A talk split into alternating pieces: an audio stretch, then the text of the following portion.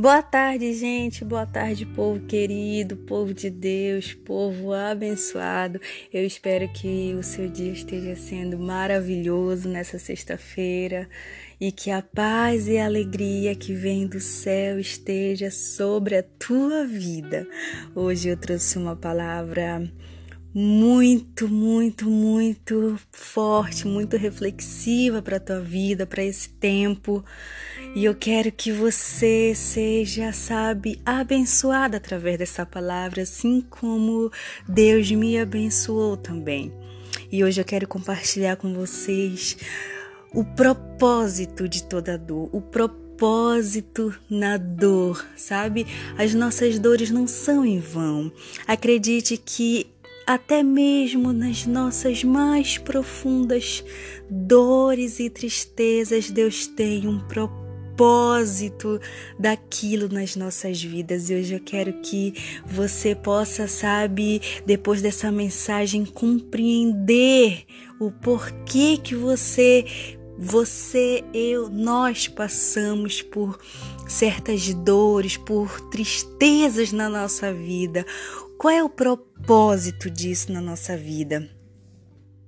Uma vez eu, eu, eu ouvi uma história de um homem que ele falava assim que quando ele era criança, o seu pai pastoreava uma tribo de índios na Amazônia. E certa vez, indo para lá num pequeno avião, eles se depararam com uma tempestade perfeita que arremessava a aeronave para todos os lados. O pai estava bastante nervoso, porém confiante. Quando eles pousaram, ele disse ao piloto que seu sorriso constante lhe transmitira paz. O piloto confessou que aquilo na verdade era sinal de nervosismo. Sabe, as tempestades não são estranhas em nossa vida. E normalmente elas nos levam a questionar muitas vezes Onde está Deus em meio a tudo isso, na minha dor? Lá em Marcos 4, 35, 41, fala assim: porque no contexto do, do texto, é, Jesus estava dormindo, né? Enquanto eles atravessavam o mar da Galileia os, com os discípulos, né? Jesus e seus discípulos. De repente se levantou uma grande tempestade, um temporal os homens incrédulos o acordam e perguntam se ele não se importa que eles morressem. O adequado é dizer: Deus, o que o Senhor quer comigo? Qual é o propósito de eu estar passando por isso? O que o Senhor quer, quer me ensinar com tudo isso? E lá em Marcos 4, 35, 41, por que sois assim tímidos? Como é que não tendes fé? Jesus fala. E depois de acalmar a tempestade, Jesus repreendeu os discípulos por ter essa fé tão pequena. Fé é confiança nas promessas de Deus.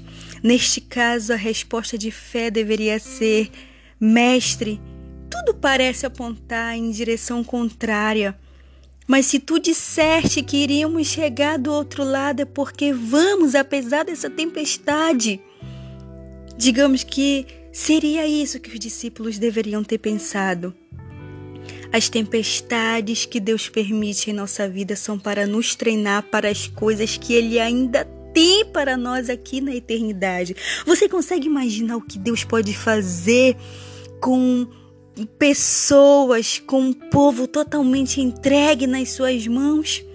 Jesus se importa tanto conosco que entrou no barco da história humana sabe, de toda uma humanidade.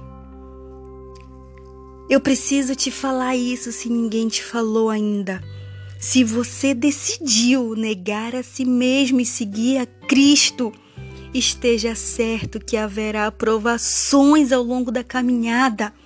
Mas não há absolutamente nada que Deus faça que não tenha um propósito e um objetivo para acertar um alvo sabe, até mesmo nas nossas mais profundas e sombrias tristezas há um propósito de Deus.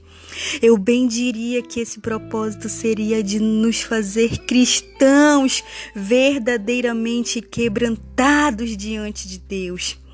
Precisamos deixar Deus nos moldar conforme seu querer, sem questioná-lo, tentar entender as estratégias que ele usará para nos tornar soldados de batalhas de seu exército de guerra e então sermos aprovados por ele. Ainda que no âmago da nossa dor, vacilemos em perguntar onde está Deus? Por que estou passando por isso? Eu tenho sido um servo fiel, uma serva fiel. O que Deus quer de mim afinal? Mas calma, tá tudo bem. Tudo bem nos questionarmos porque nós somos seres humanos. Deus entende a nossa natureza. Mas não deixe de acreditar fielmente que Ele está lá para você e que Ele quer te ensinar algo através disso tudo que você está passando. E você pode até questionar, me dizer, dormindo como ele estava no barco, é assim que ele está para minha dor? Como pode ser que sim? Sabe, ele não precisava demonstrar preocupação naquela tempestade. Ele sabe bem quem ele era, ele era Jesus. Quem não sabia eram os discípulos, e a tempestade foi para mostrar a incredulidade deles diante das adversidades. Você entende?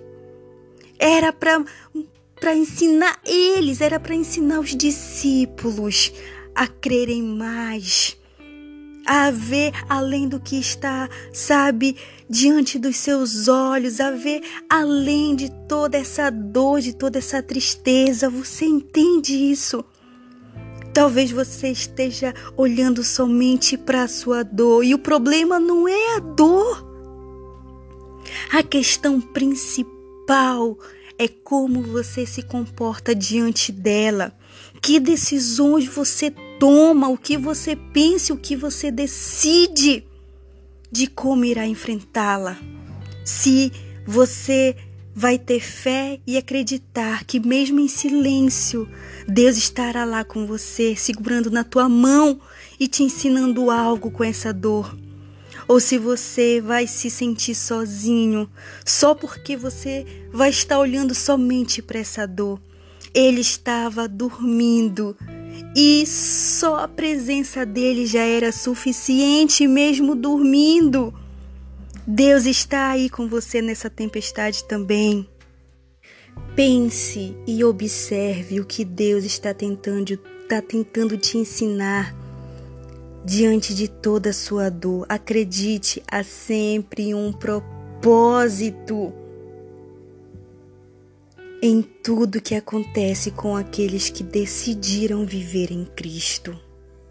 Por mais que você, sabe, pense o contrário, mas são as dores, são as tristezas, são as provações que nós passamos que nos moldam, que nos sabe, que nos moldam verdadeiramente diante de Cristo porque é na nossa dor que a gente ora mais, é na nossa dor que a gente busca mais a Deus, a presença de Deus.